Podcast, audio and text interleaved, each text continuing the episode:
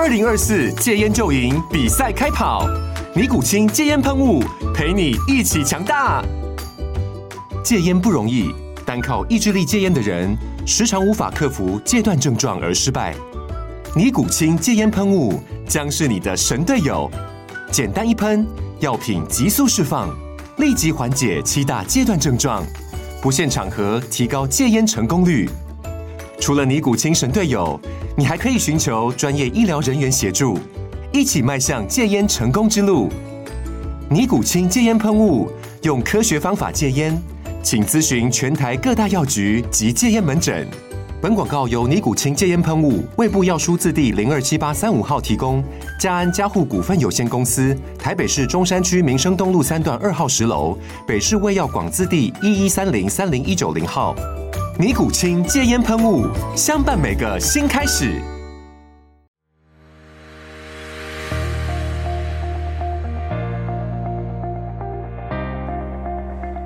各位听众，大家好，欢迎收听 SSE 训练漫谈，我是廖教练，我是逐日奇谈李奇如。各位应该听到我们这个开场，会觉得很特殊。我今天怎么会？开场的时候会有两位主持人，主要是这一集节目其实也是比较临时凑成的一集啦。我们今天会有双主持，而且是两个不同领域的教练彼此去针对他的专长领域去提问，而且在节目最后我们会有一个小小的新闻要去公告一下啊，所以要听到最后哦。OK，那开始的时候先问一下李奇如好了，奇如你最近？过得怎么样？上次我们距离我们上一次录节目已经很久了，对不对？对，然后已经可能将近三年了。对，今天的话你是拿过了一次全运金牌，然后第二次试图追求连霸，结果又失利，连前三都没有。哎，交代一下这两年多的心路历程吧。就是本来是在一个意气风发的状态啊，那从拿了金牌四十八小时后，训练中就筋膜撕裂啊？是哦，对。啊，为什么拿了金牌之后这么快？一般来讲，运动员不是都会就是休一段时间吗？一到两个礼拜。欸，那个时候对训练的了解，从现在的这个点来看，就是学的还是相当浅薄了。然后一些当时还想要在追求，应该是亚运标准还是什么国际赛标准嘛？知道那个成绩是不够了，所以四十八小时后还在进行。跟这个比赛相当强度的训练，OK，就受伤。所以那个时候你预计达标的赛事是哪一场？还记得起来吗？现在想可能也记不起来了，但是因为新冠肺炎延期，我想应该是亚运会或者是亚锦赛之类的。OK，OK，我的意思是说，那个时候的全运也是十月多嘛，所以你有记得说至少当时设定要达标的赛事是在几月吗？应该在三四月吧，就是说在三个月到半年间。OK，这有点可惜啊，因为说实在的，事后回头来看，可能不差那一两周。哎，即使是这样，我想当时的情况继续训练下去，应该早晚会有类似的情况吧，因为身体长期的这个疲劳监控不太理想。嗯。哎那但是你有没有听过一些选手，就是尤其是欧洲大陆的一些田径选手，他们有时候在一个比赛刺激过后，会当天直接接续着第二餐的训练，有听过这种做法吗？有有看过那种，好像是奥运一万公尺银牌的那个美国籍选手瑞普，跑完一万公尺不知道什么大赛下来之后没多久，再跑两百公尺间歇，嗯，这样。那根据这个比赛的。对他的强度，还有他后续还在距离下一个目标赛是多久，他们会有不同的处理应对，这样。所以至少就你的理解，他也是跟你类似的状况，就是他是 A 级的赛事，而不是什么地方小比赛调整一下而已。哦，也也有可能是地方赛事，但是到大赛然后结束接续的训练应该是少见。但对我来说，当时并没有将全国运动会视为一个。目标赛事，因为那时候的做法都还是以突破个人成绩为目标。嗯，那全运会就是刚好路过，就比一下。一方面可以筹措到经费，那一方面那也是其他为了筹措经费的好手会来参赛，所以它的相对竞争程度大。对，而且当时的每次全国运动会的时间大约都是天气比较合适于中长跑赛事。嗯。OK。所以，哎、欸，以台北市的奖励机制来讲的话，全运会第四名也有两年的营养金吗？要到第三名才有营养金，第三名才有，所以这次有点可惜，错过了。这个这次刚好用新的方式训练了七八个月，那在那之前是停十几个月，所以稳定度也下降，而且在准备这八个月中又有经过感冒很多次，三到五次，然后还有一些牙齿治疗、拔牙，所以对身体的那个适应刺激的能力下降，然后稳定比赛。要发挥出当下体能水准的那种表现的稳定性也下降，那是一些不如预期的。了解。那那我们再把时间再拉到两年前，你说那个时候是日筋膜撕裂伤，那这个伤势你花了多久去处理它？我印象刚开始治疗没几星期就有好转一些，那可以再投入运动训练。可是运动训练没几周，它又有疼痛。嗯，那过程中也经历。从诊断影像上，医生是认为说已经康复，但我还是持续有疼痛感。嗯，而且那个疼痛感是会轻回的慢跑，它就有疼痛感，就没有办法进行周期化的训练。嗯，所以我记得我们上次见面聊的时候，你有提到有一个代偿点疗法，你在当时已经在进行。那后续这次的伤势，这个做法对你的帮助大吗？代偿点疗法算不差，但是。离脱每一次治疗离脱一五天七天之后，它的效果会逐渐下降，很快还是会有疼痛感的产生。这是以有在轻微训练的前提之下，还是完全休养的前提？这是有在训练的前提之下。OK，好，所以从那一次伤势完全好到恢复正规的训练，就是今年全运会的准备期间的事情了。就已经是二月的时候。哇，所以我是从坎坷十月到一个隔了一年的，所以就是经历十四个月吧。我因为我看疫情期间看你好像还是维持着训练，所以我一直以为你还是有在正正规划，在在筹备一些赛事这样子。那你现在还会以同样以突破个人最佳成绩和同样以打破全国纪录为目标吗？对啊，现在有。有更好的那个训练媒介跟训练的知识，比起两年多前来了。现在如果以这个游戏来比喻的话，我觉得我获得的知识已经是这个相当于毕业装备了。就是说你在游戏要通关的话，靠这一套装备就已经足够了。嗯，明白明白，再拼一次。OK，那今天的节目比较特别，是刚刚有提到嘛，我们会会是以两位教练对谈的这个身份，因为李奇武在国内的田径中长跑的这个资历也有很。很大的名气，然后再加上他也是属于类似我一样的个性，是喜欢去找方法，喜欢去呃研究怎么练，而不是遵循一个系统，遵循一个学派或教练，然后一以贯之这种感觉。那你的私人客户也蛮多的嘛，对不对？很多人跑步的找你训练，有有有，甚至是你跟我说前一阵子为了专心 专心投入自己训练，你还把很多学生。就先推掉，可以教的不就先把它放在一边这样子。对，这个因为要在做一周二三十个小时的这个训练周期的时候，会比较疲劳。那疲劳也会有精神上的，所以如果还维持了很多的这个工作 loading 的话，其实对客户也会有点不好意思。嗯哼，因为专注力上就会没有办法做的那么好。好，那反正今天我们就是两个不同背景的教练要干同一件有点了不起的事情，那我们就会以两位都是主持人身份互相提问，每一个各自准备了五个问题。那由我先开场好不好？哦。那我的第一个问题要问李奇儒教练，就是说，你有没有曾经接触过，就是零基础、完全没有练过跑步的学员来找你训练，说我要练长跑？有，是什么样子的情况？有有办法描述一下吗？通常。我印象中，我接触零基础的都是考国考哦。OK，他们要有，一个就是接近一百五、一千五百公尺，有的是一千二，有的是一千六，有些是三千啊。但是零基础的应该都是落在一千两百公尺到一千六百公尺，就是他通过笔试之后，他要通过体能测验，才可以取得这个考试资，呃，获取这个工作的资格。这样子，大致上都是哪一些工作类别？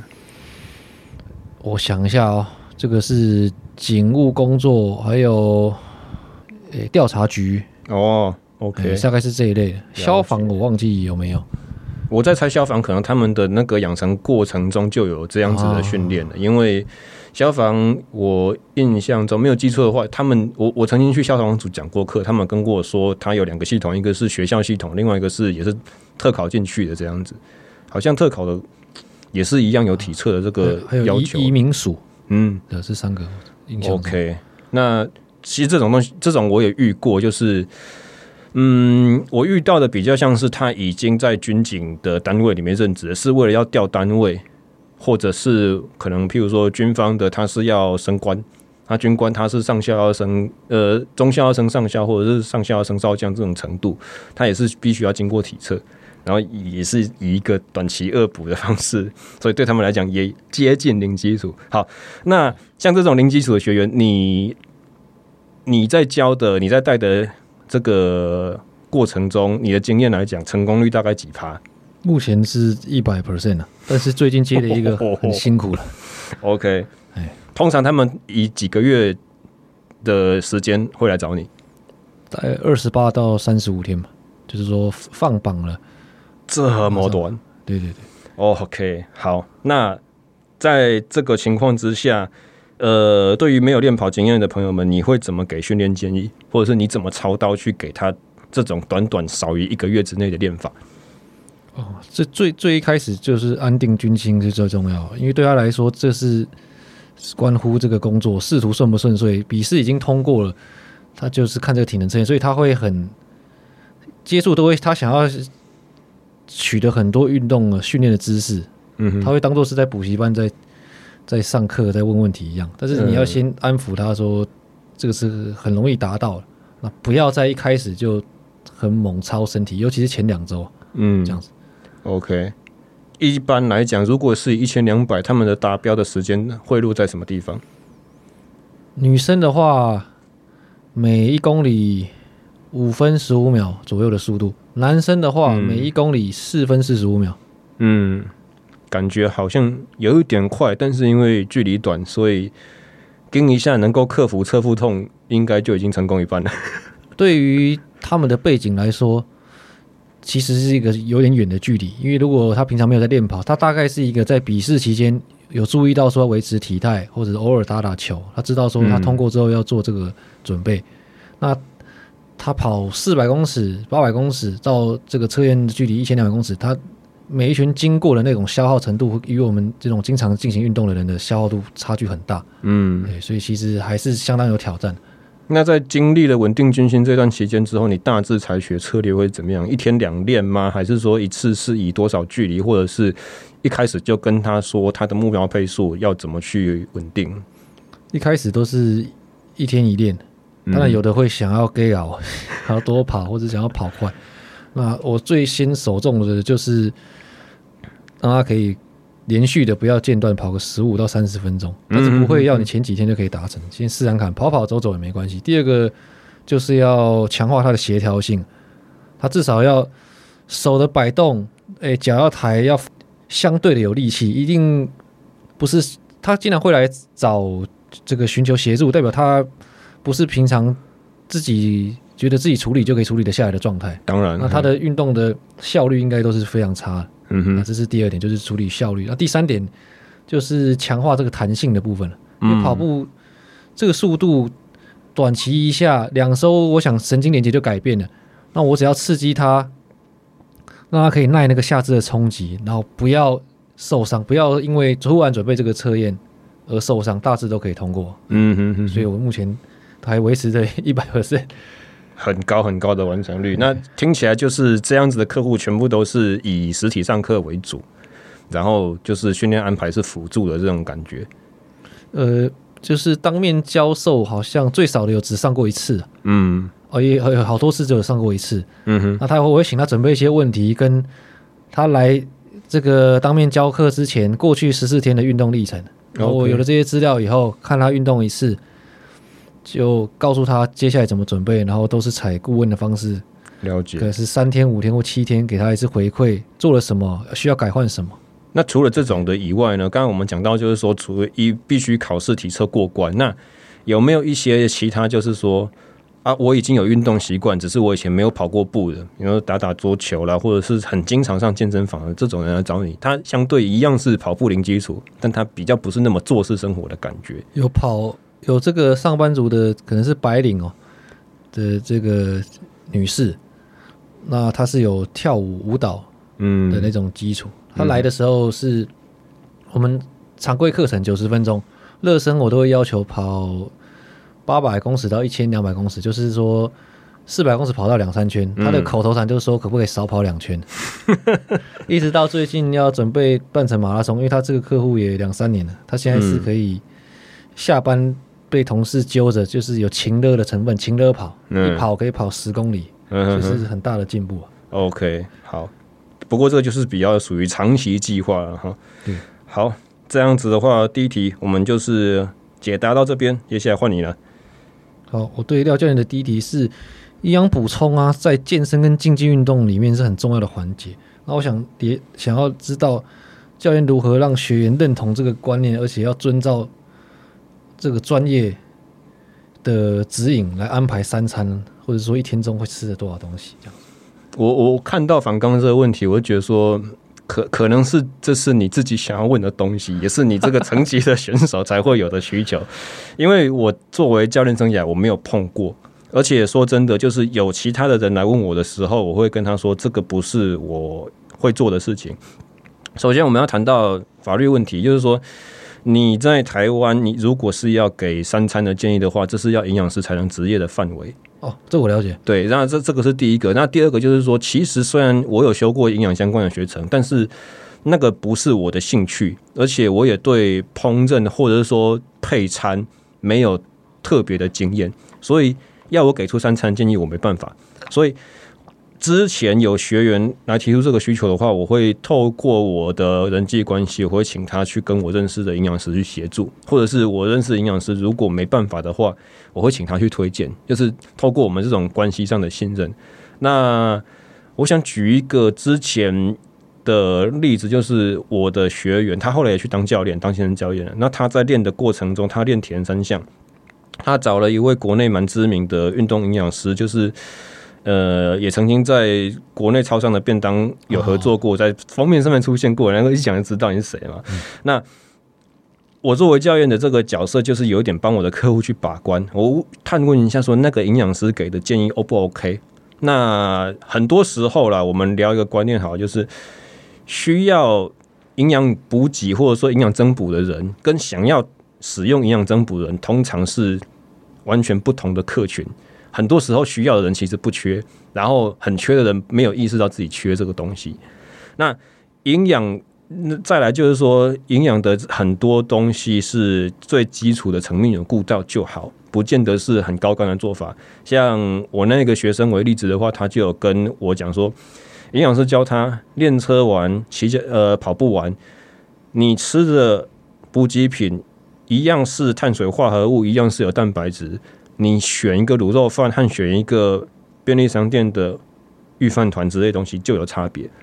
虽然比例上看起来差不多，但是我们卤肉饭它是有很高的油脂，它影响你的胃排空速度。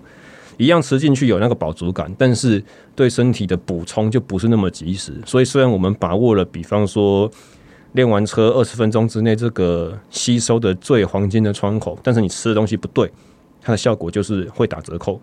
称重量啦，看那个公克数什么的，差不多一样。但是你光选择一个油脂比较少的，也不是什么花俏的东西啊，就是一个便利商店那个塑胶膜包起来的三角形的这种三明治、御饭御饭团之类的东西而已。但呃，内容上面的差别就会让食物的效果有产生不一样的影响。所以我一方面透过这个资讯，我就跟学生讲说。我这个营养师真的很有料，你就听他的就好了。所以作为教练的话，我会以我之前学过的营养知识来帮学生把关，或者是帮学生去寻求协助。那训练相关的补给的策略，我会给建议。像我最近也碰到一个，就是说他练的练了我的远端课表，效果没有出来，那我就跟他脚踏车的客户了。那因为我知道他同时有在。而且是近期才开始接触，差不多是跟我拿课表同时开始的。他上了一些格斗的课程，他喜欢玩柔术，然后踢拳击，然后也喜欢在健身房踩飞轮课，总训练量很大，总运动量非常高。我就跟他讲说，你在健身房结束这些课程之后，你应该要赶快灌洗休息，然后快速做营养补充，因为我知道团课上完之后，大家喜欢穿着柔术的道袍继续坐在转垫上面聊天。那对于普通的爱好者可能还好，他加上了他耐力训练这种大幅度的热量消耗。你练完高强度的柔术，你又不补充，就一整天会有很多时间，身体是处于在那种热量低下的窗口了。那对于免疫系统的话，就是不是很好的。所以我会给营养建议，就是类似说，哦，你要带乳清蛋白，你去上完课，你要聊天可以，你先一边把你的高热量乳清冲泡完了之后，一边喝，喝完之后去盥洗，然后回家之后再吃一顿完整的正餐。我大概会这样子建议。有，那我们这个问题就回答到这边，再请廖教练问下一题。好，我的第二题的话就是，呃，你有跟健身教练合作带过客户吗？就是客户来跟你讲讲说，我要练跑，可是我我有中训教练，那这种情况跟所有的训练内容都由你主导就不一样嘛？有你有没有碰过这种状况？有是来，然后健身教练跟跑步都是。认识的人.就是说他找上我跟我的关系企业来做这个指导，所以有可能是健身教练转介，或者是彼此都已经知道这个人的存在和能力如何。OK，所以不是属于那种各自做各自的这样子。哦，那样的话相当困难，因为这个执行训练就相当于你洗了一副牌，那你发牌，你这个客户手上就这些牌，那先出后出出的内容的比重。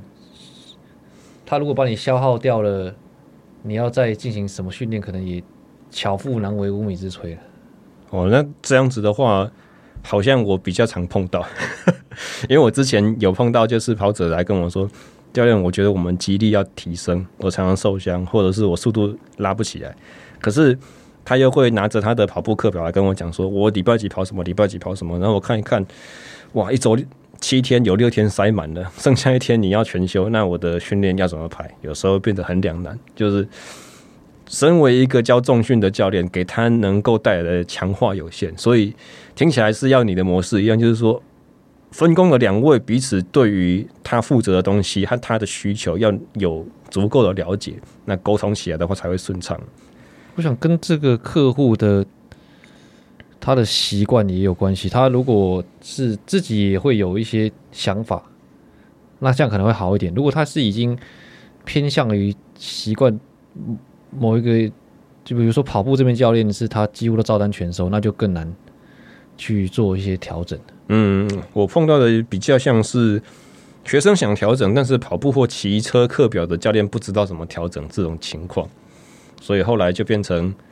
所以那对那那一组客户也很妙，就变成他的跑步课表换我开哈，因为工作地点转换的关系，健身课没办法跟我上。但是刚好去到一个呃健身教练是我的车友，我们同队的队长，而且那个队长还去了一样国体那个实验室念过书，所以就变成哎、欸，忽然两个都认识，而且学的是同一个体系，那合作起来就很愉快。哦，那这样的意思又不一样了。对，那。在这种合作情况之下，我想要请问李奇儒教练，就是说你跟健身教练的沟通模式大概会是怎么做？然后你觉得这种分工上最困难的点又会是什么？嗯，我觉得最困难的是会的东西跟习惯用的做法能不能取舍？今天他如果大家互相协调，可以为了。让客户更好，然后放弃习惯的东西，采取会的，然后慢慢磨合。我觉得这样是 OK 的。怕的就是都用习惯的方式，可是要同时兼顾，呃，就是比如说要走共轭的周期，就会变得很困难，因为他可能用那个方法就让你无从下手。嗯哼，其实我想这是一个关键。具体一点来讲，你曾经放掉过你习惯的做法是，譬如说什么？想想看哦，比如说他都会这个跑步客户，他一周有两三天会做重量训练，可他的重量训练的大部分都是在做力量耐力，嗯哼，那他也没有切换周期，他就一直做一样的东西。可是他又希望在要调整一下，要测三千，或者是说要比半马这样的，然后他又希望可以看到有跑步上的的秒数进步。嗯，像我就会有困难在到底要怎么样让他可以有顺利恢复。嗯，因为我即便的课表的调动。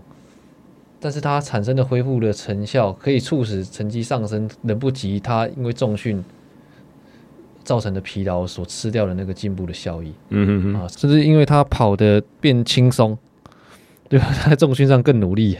哦，这样子，那 那这样也是没有办法达到，因为表现已经是这个做这个训练里面最末端了，最后的成果了。嗯，所以要追求表现的进步，其实是相当困难的。那在前面的环节都要。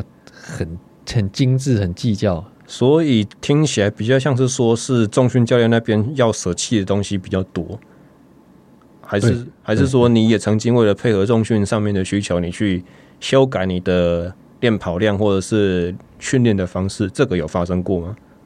有，但我我不确定他是不是有指导，另外有指导重训，他是有另外有其有这个铁人三项了，嗯，有铁人三项的这个客户。那我除了给他跑步，我也有依照我的我会的东西给他，在跑步维持跑步的前提下，如何去兼顾游泳跟这个单车的情况，所以是比较像是另外两个单项所造成的排挤效应。那像比方说三项的选手来讲，好，你会不会有一个周期是专门？提升跑步能力的周期，然后下一个周期也许是专门自行车周期。那跑步就是以维持为前提，而不再做突破加强。理理想上是可以操作这样，但是实物上，因为客户都是有专职工作，他其实他影响他训练的因子比较大的是他的工作啊，还有休息，甚至他的休闲。了解，呃，还有他的这个动，他的意愿。嗯，他就是会从事三项，也是他觉得。交错一下，他比较愉快。如果让他从事这样的变成太过于单调、太强调表现的，就是练得太像专业运动员的，反而他他的意愿会下降。因为我都是，即使我会什么，觉得比他他的主见更有效率的东西，但我我通常都会选择还是嗯让他试，遵照他的意见这样。诶、欸，那这一个他是有另外三项的教练，然后。只是请你帮忙跑步这个部分吗？还是说他就只有找你练跑步，其他就自自理？我印象之中应该是，我不确定他有没有三项的教练，但是他是原本只有找我指导跑步，但我发现他的赛事目标里面有铁人三项，嗯，那我也就是一并给他建议。OK，好，那我这一题大概就到这边。好，接下来换你了，你的第二题。我第二题是，当教练的客户啊面临意外的插曲。变成要训练周期短暂中断的时候，那教练是怎么样促进他的动机来顺利重启呢？这个，嗯，社会人士的训练，呃，周期中断一定是很常见的。但是我比较不需要去，我我自己的经验啊，我比较不需要去帮他去提升他的动机，因为怎么讲呢？就是课已经付钱跟你上课的客户，他自己训练动机不会缺。所以通常他们会很积极的想要问我说：“啊，怎么办？怎么赶快的去把这个拉起来？”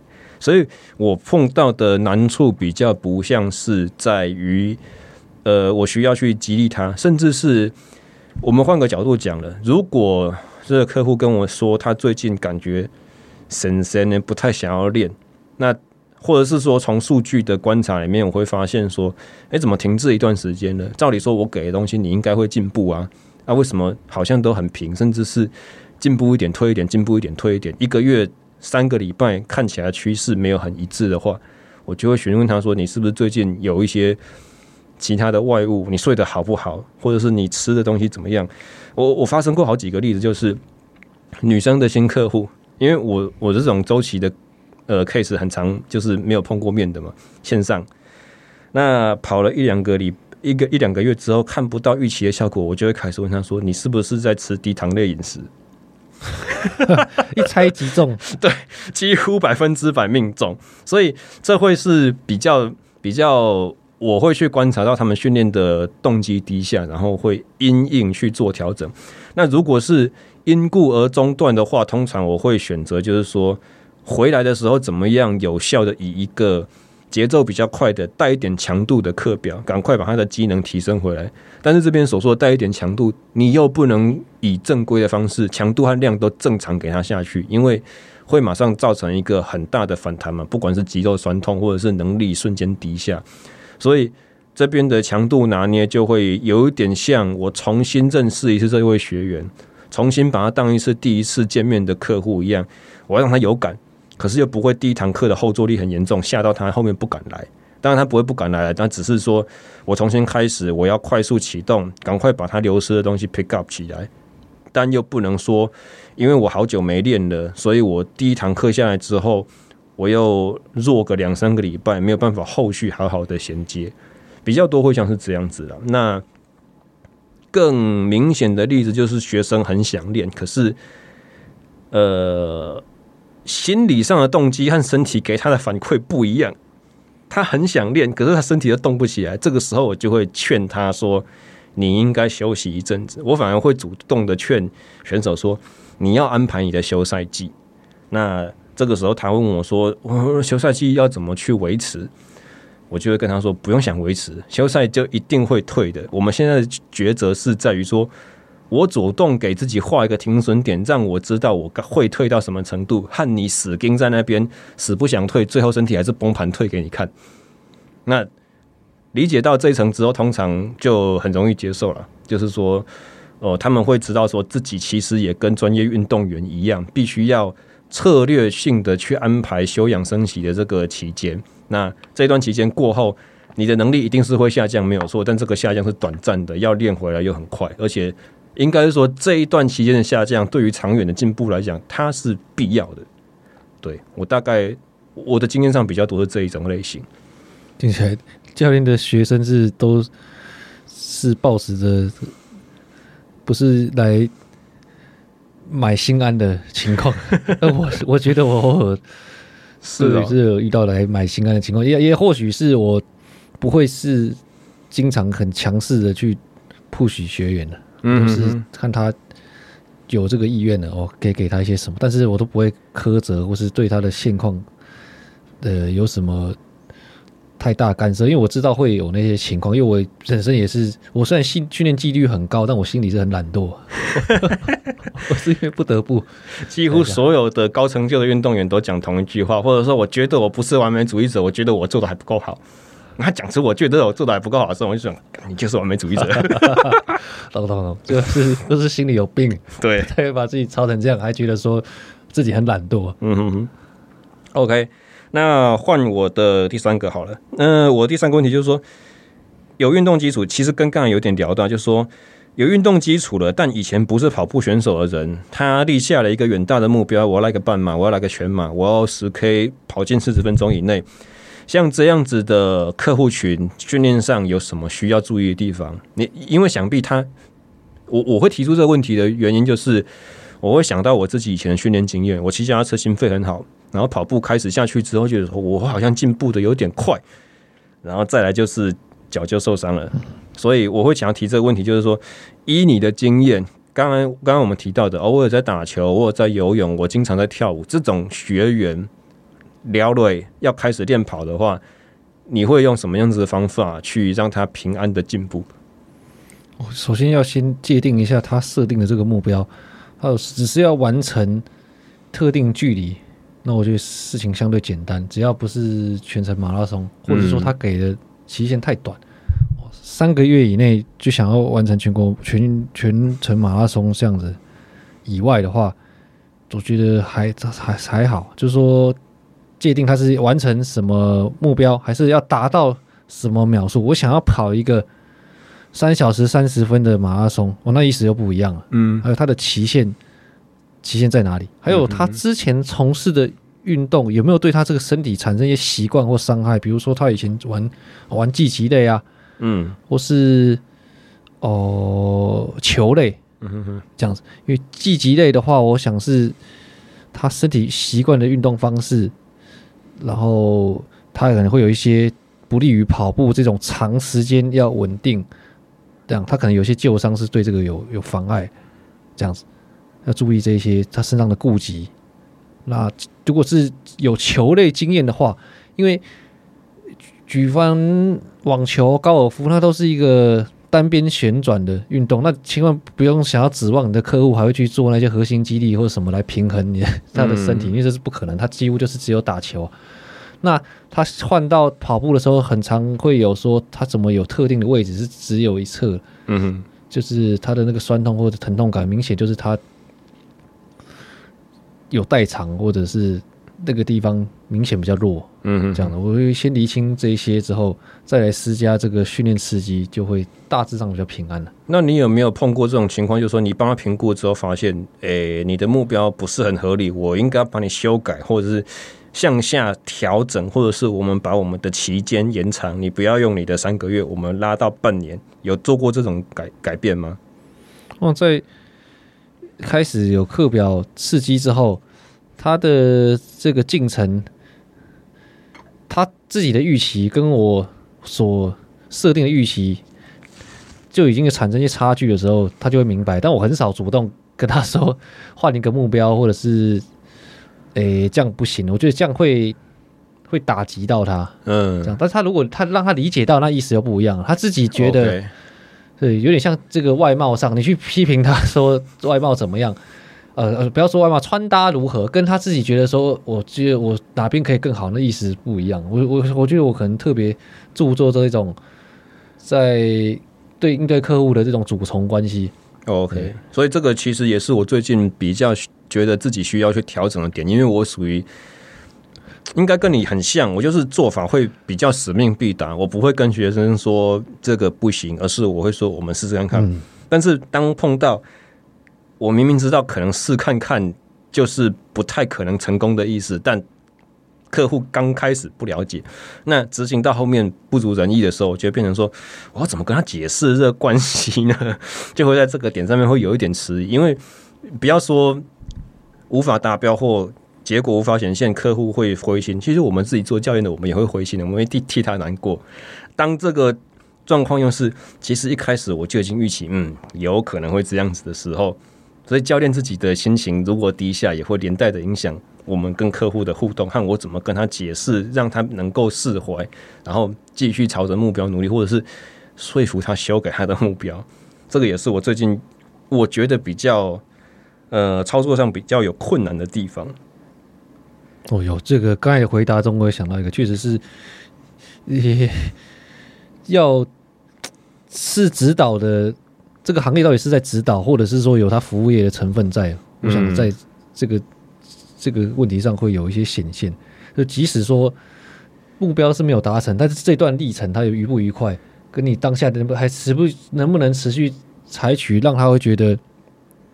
与你接触，他还是觉得很开心，会很多。我觉得很大比例，搞到超过五十 percent，即使是目标没有达成，但他还是会觉得说，因为这段日子是因为有教练陪伴，嗯，他这个时光是很充实、很美好。他反而原先他要的那个目标，即使没有，他还是觉得说，哦，这个消费是很值得。嗯，对。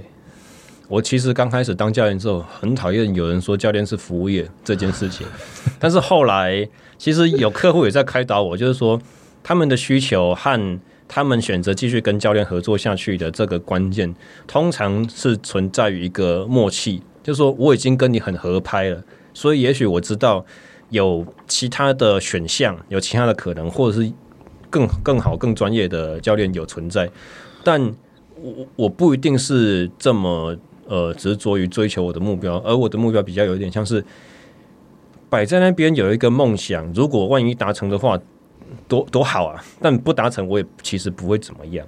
对，所以我也听过一些脚踏车教练的讲法，就是说，国外的专业的教练，他说跟客户就是有点好像 interview 的第一天，他就跟客户讲说，我的目标是让你的能力。可以追上我，让你有一天可以毕业。然后我的次要目标是让你很喜欢我，所以你可以毕业那一天，你会继续付我钱，只是因为你喜欢我。所以，对啊，真的是服务的这个部分是和陪伴的这个层面是很大的一部分了。好，那我的第三题大概到这边。好，又轮到我。第三题是：当学员对训练呢是有自己的想法、有主见，但是。掉线可能觉得那不是很有效率的做法。那在教练的立场，你会选择让他试错，还是你要说服他，还是你有其他的方式？你会如何抉择这种应对的这个时机跟内容？早年的我脾气跟我的老师比较像，我就直接跟他说：“这人不对，你你不要这样练。你你如果坚持的话，你就不要跟我继续下去。”我还真的真这样推掉推掉过客户。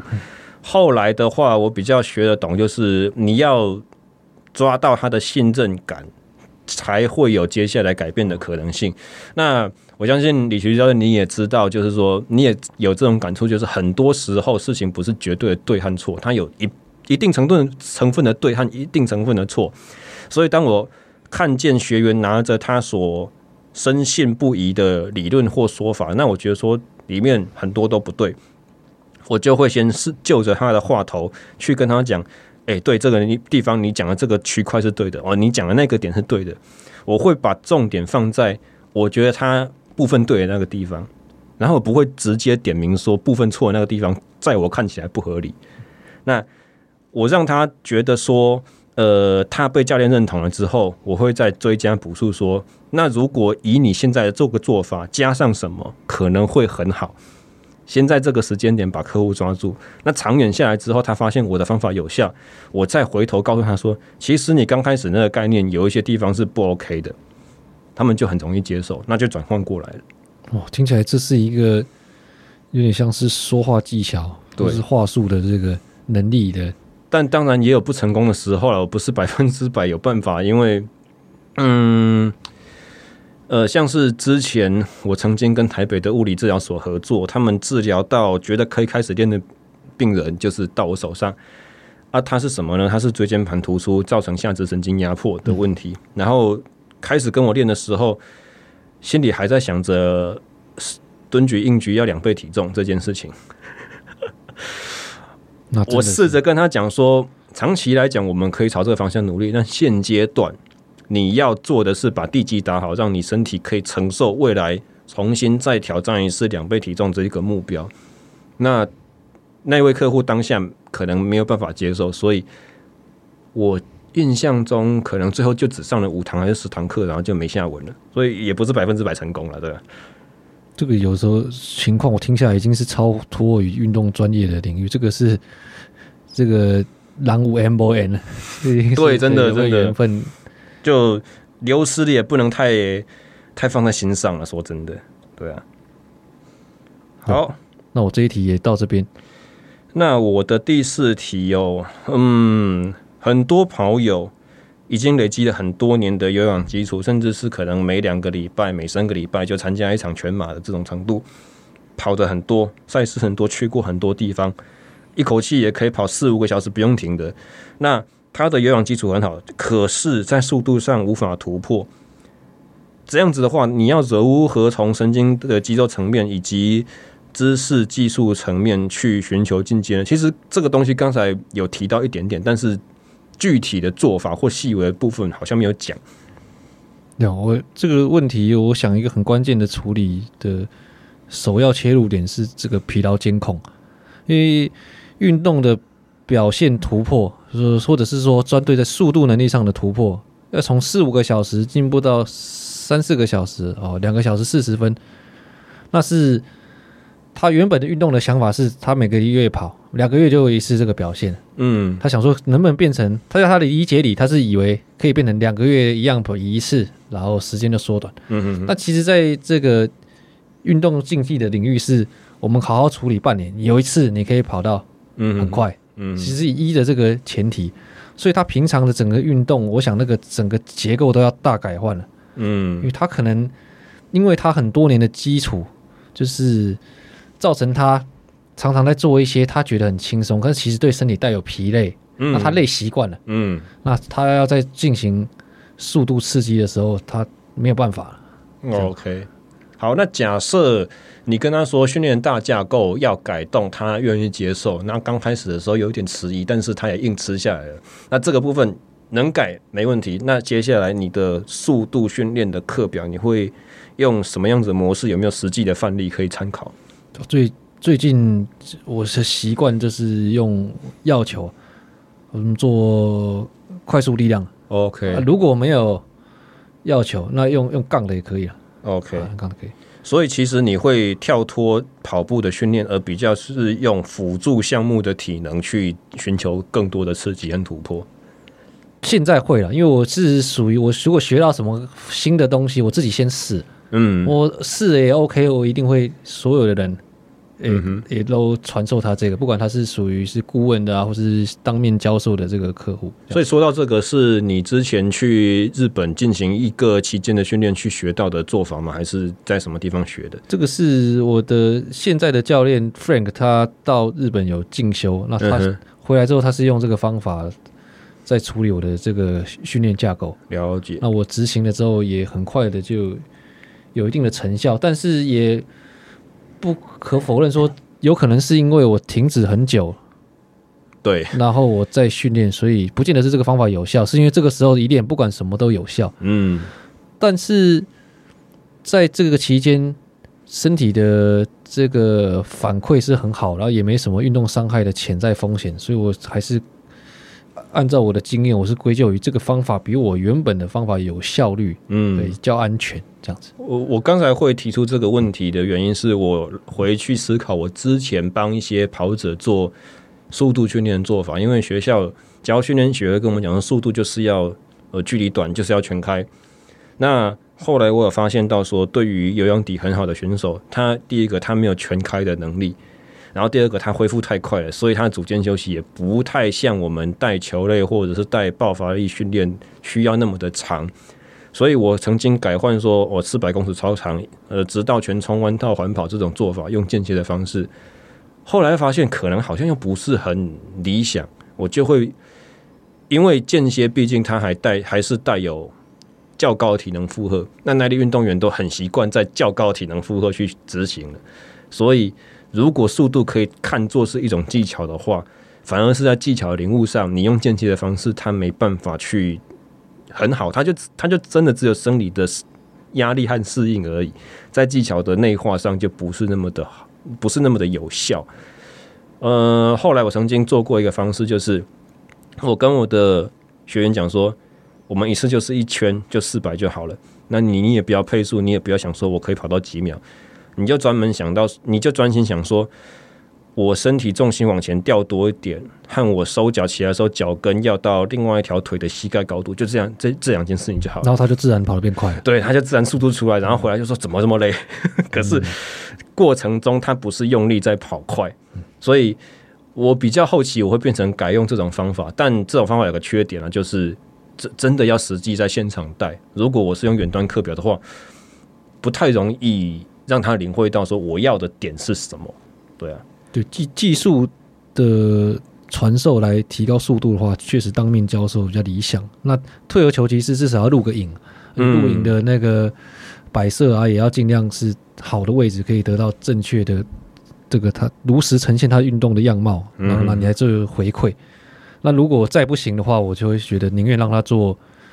基地训练哦，重训、徒手的都好，也比我开课表让他适应生理来的好。因为课表适应生理还有其他潜在风险，因为他可能上班就已经累了，还有他的本身的，因为动作效率就已经不好，他光靠着把课表加快，快了一阶 OK，可能每要他跑一公里间歇，他可能每公里快十秒还 OK，再跳到下一个的时候就出现问题，就开始容易受伤。嗯，OK。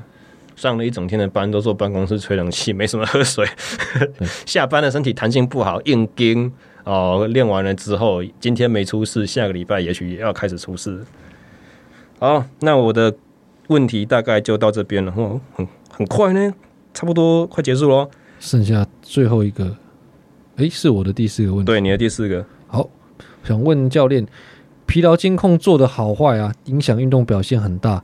可是多年运动的经验的这个市民跑者啊，或者甚至像我这样专业运动员，我们时常做这种重复练过头啊，要恢复不良，恢复不良，表现不好，又觉得表现不好，就再继续重复练过头。想问教练在这点上有什么看法跟建议？呃，一句话就是要找人帮你盯，找人帮你规划。所谓盯的意思，就是他说休息的时候，你就要乖乖听着休息。其实其实不是只有你啊，最近我自己重新开始就是有氧底的堆叠，我也犯了一样的错误。我我最近这个礼拜在感冒，因为前三周我做的距离也很长，然后跟人家团练的时候，我的强度也很高。然后上个礼拜大概四练完，我发现差不多该休息了。结果礼拜六人家约我，我又去。所以礼拜六骑完，礼拜天早上醒来就发现喉咙怪怪的，让先生啊，对，就这样咔，你自己是教练，你还好意思搞这种？所以真的就是需要有一个公正客观的另外一双眼睛了，来帮你看这些东西，然后适时的去做出提醒。否则人都是有野心的，在于取决模棱两可的时候，你都会选自己喜欢那个东西。那这一 选下去的话就，就对啊，然后再来的话就是。我会觉得说，我们在周期的设计里面，预防性的加入，我我我相信你应该听过很多的讲法，就是练三周轻量一周，或练四周轻量一周这种韵律，就是就以就算我们没有明确的目标时程来讲的话，我也会预先把这种减压的周数排在训练的骑程里头，就有点像赛前减量一样的感觉。那那一周量下降减压是让身体有一个比较好的机会去从前面高的负荷去把自己重组，把自己的能力提升，把这个阶段的有点像踏阶站稳的感觉了。当然辅助的方式也很多，像我们脚踏车的话，因为功率是相当精准的，所以我偶尔偶偶尔啊会参考就是呃 TSB Training Stress Balance 这个数值，它是透过嗯。长期的 fitness 的堆积和短期的身体的 freshness 的这个差别，就是我我我们我们用一个比较很笼统的讲法，我假设过去的三四周的训练总量或压力的总指数，可以代表你身体的能力高低。当然，这个很笼统，这不是这不是很。就评量你的短期压力有没有突然太多了？对对对对对，我如果可以把长期压力看成是身体能力的指标，那短期压力看成是新鲜度的指标。那长期压力如果数字高，短期压力数字低的话，就代表你的训练压力的平衡是好的，你状态正在往上提升。但这个提升不会是永远的嘛？因为你会开始到一个太过新鲜，就是状态会下降。或者是长期压力太多，你的新鲜度就永远提升不起来。对，所以呃，在数值的追踪上，我会参考这样子的辅助，但我不会特别去盯。也许我会看两三个礼拜都是负的或都是正的，我才开始去做调整。因为有点像你讲的一样，其他的变数太多了，工作的压力，或者是说呃，女生运动员有生理期的压力，再来。如果我的脚踏车选手他在做重训啊，重训室里面的压力，我又不能从这些数值上面去看到，所以这个比较属于是第二层、第三层了。我通常都会是以主观的询问，或者是课表设计上的预先的这些预防为主。对，有这个问题有回答到我，那再请廖教练问我的最后一题。好，我的最后一题就是说，接下来啦，明年的三月，我们两个都要跑一场全马。你对于自己是专攻场地赛转往全马的挑战有没有什么样子的期待？那有没有成绩上的压力？或者是如果没有的话，你大概预估自己完赛时间多少？听起来好像其实是同一个问题。我觉得，因为这个骑程以我理解算短了。我如果让别人做，他跟我说他要一个全马，然后他以前不没有跑到这个距离，我一定会要求要半年以上。嗯，那也许他自己之前都跑半马，那要全马，只是求。完成，然后不是给一个太离谱的成绩，在我计算之后不是太离谱的成绩目标的话，三个月也很可以。嗯，那按照我自己的话，有这个四个月的空间，我想跑个二三多、二四多都是很轻松了。嗯哼，哼，就是没有什么意外的话，OK。但是我对全马的期望其实是蛮高的，因为按照我的这个能力表现，从这个长跑的起点一千五百公尺开始计算。呃，也包含我之前在这个体大的生理学实验室里面测这个乳酸二 mmol 四 mmol 得到的参数，我想我的理论上这个个体可以达到的最高成绩应该是两小时十一分的这个表现。当然，这么短的时间是不容易，只是我会还是会想着这个目标，然后用了这一次的经验，那我之后再准备，当我准备越来越充足的时候，我就知道我距离这个目标还差些什么，嗯，来来做这样子。所以这一次的这个实验性质的小 project，等于但是一个经验累积，我们玩玩看的感觉。对，因为我我过往就有曾经一次跑二十五公里，而且还是在我。嗯诶，应该是全二零二一年全国运动会之前，我记得我跑二十五公里是用三分四十秒，三分三十几秒左右。嗯，因为当时的训练情况其实是那个礼拜已经做了两三次、两次、三次强度。嗯，所以并我并没有感到很负荷。当然，也许过了那个距离之后，他的疲劳并不是。那么的线性的累积，对，它可能是等比的级数，是很二十五公里到三十公里之后，不是只增加五分之一，是可能增加一倍，嗯，这样的，因为毕竟还没有做过的事情，还是要持一些保留，尝试看看。那如果以实际例子来讲，因为最近国际田径上面有很多新兴的那个全马的选手，第一场就超级强的成绩，那。如果是用类似的方式推估，他们以前是过往可能一千五、五千的选手，他以他们的生涯场地的最佳成绩推估全马，你会觉得两小时十一分对你来讲也是合理的吗？还是有可能更快？如果以国际趋势来看，诶，我想如果我今天二十岁的话，可能可以更快。这即便说我们到了时至今日，科技眼镜对于 agent，就是说老化对运动表现的。损害已经没有那么严重，但是因为我们并不是一直从很年轻就用着很好的方法，或者在很充沛的训练资源及监控协助下一直进行的，所以你这张回数票已经被打了多洞了。对对对，你说还能够再坐多远的车，开多坐开多快，那真的还是要尝试。嗯，OK，所以一切都是用一个试试看的心态下去做。好，那这是我最后一个问题了。好，那我对。教练的最后一个问题是，有些客户啊，上班需要久站，或者他是那种劳心型的，也许是呃补习班教师啊，或是金融业。那像这样的客户，怎么样兼顾他的训练品质？那同时也不能要求他说：“哎、欸，你班少上一点。”嗯，就是他工作上的也要维持，会怎么样处理？我觉得就是训练要让他多变化。那如果他这个学员是我一对一上课的客户，我会用很多的游戏方式去帮他做热身，就是以大脑接受到新鲜的刺激，有一个新的挑战，然后这个挑战跟他呃我们的主训练看起来好像没有什么太大的关系，所以他不会有一种我做得好或做得不好就代表我我这个人有有有没有有没有本事或者是够不够努力那种负面联想，让他以好玩。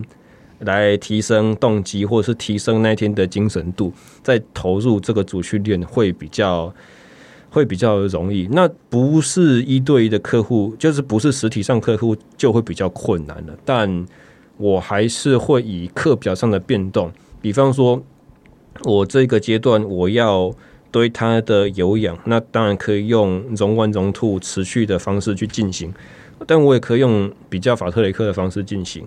嗯，比方说，如果一对客户是呃情侣啦，或者是夫妻档一起练长距离的话，我可能让男的热身完之后开始全开始就是 RP 九去做两分钟的冲刺，冲完之后留下来用走的走路，等到老婆稳定追上之后，跟着他一起跑，以十分钟为一个 block 去做这种法特雷克形态的训练，再配上地形的上下坡啦，我我我会鼓励他们去跑丘陵地去跑山。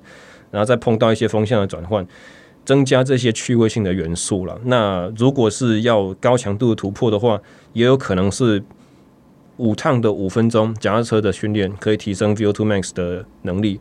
我也可以让他去做全力冲刺三十秒之后拖死狗拖完两分钟。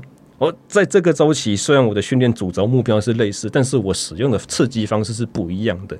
用他对于课表的期待。来去提升他的训练动机。当然，讲到这些的话，就会发现一个月收那些钱，好像其实真的有点不太够。教练的脑筋烧了很多。我有想到，在这个问题上，陈建那个廖教练的客户里面，大多都是一对一的形态，对，包含在这个场地指导跟这个线上。那因为我的。这个运动的性质主要是长跑，其实长跑很大的比重他们是团体运动。嗯嗯、那如果当面教授的大部分都是团体课程。嗯，所以如果在这种前提之下的话，好像就是说，学员之间彼此的心得交流就会变得蛮重要的，或者是说，如果有一个学生他的问题被教练解决了，那你你只是解单单独个别解决他，其他人不知道，也许这个这个好的方式就被其他学员忽略了，或者是这个好的契机也被教练忽略了，因为他可能不晓得其他其实有人也会有这样子的问题。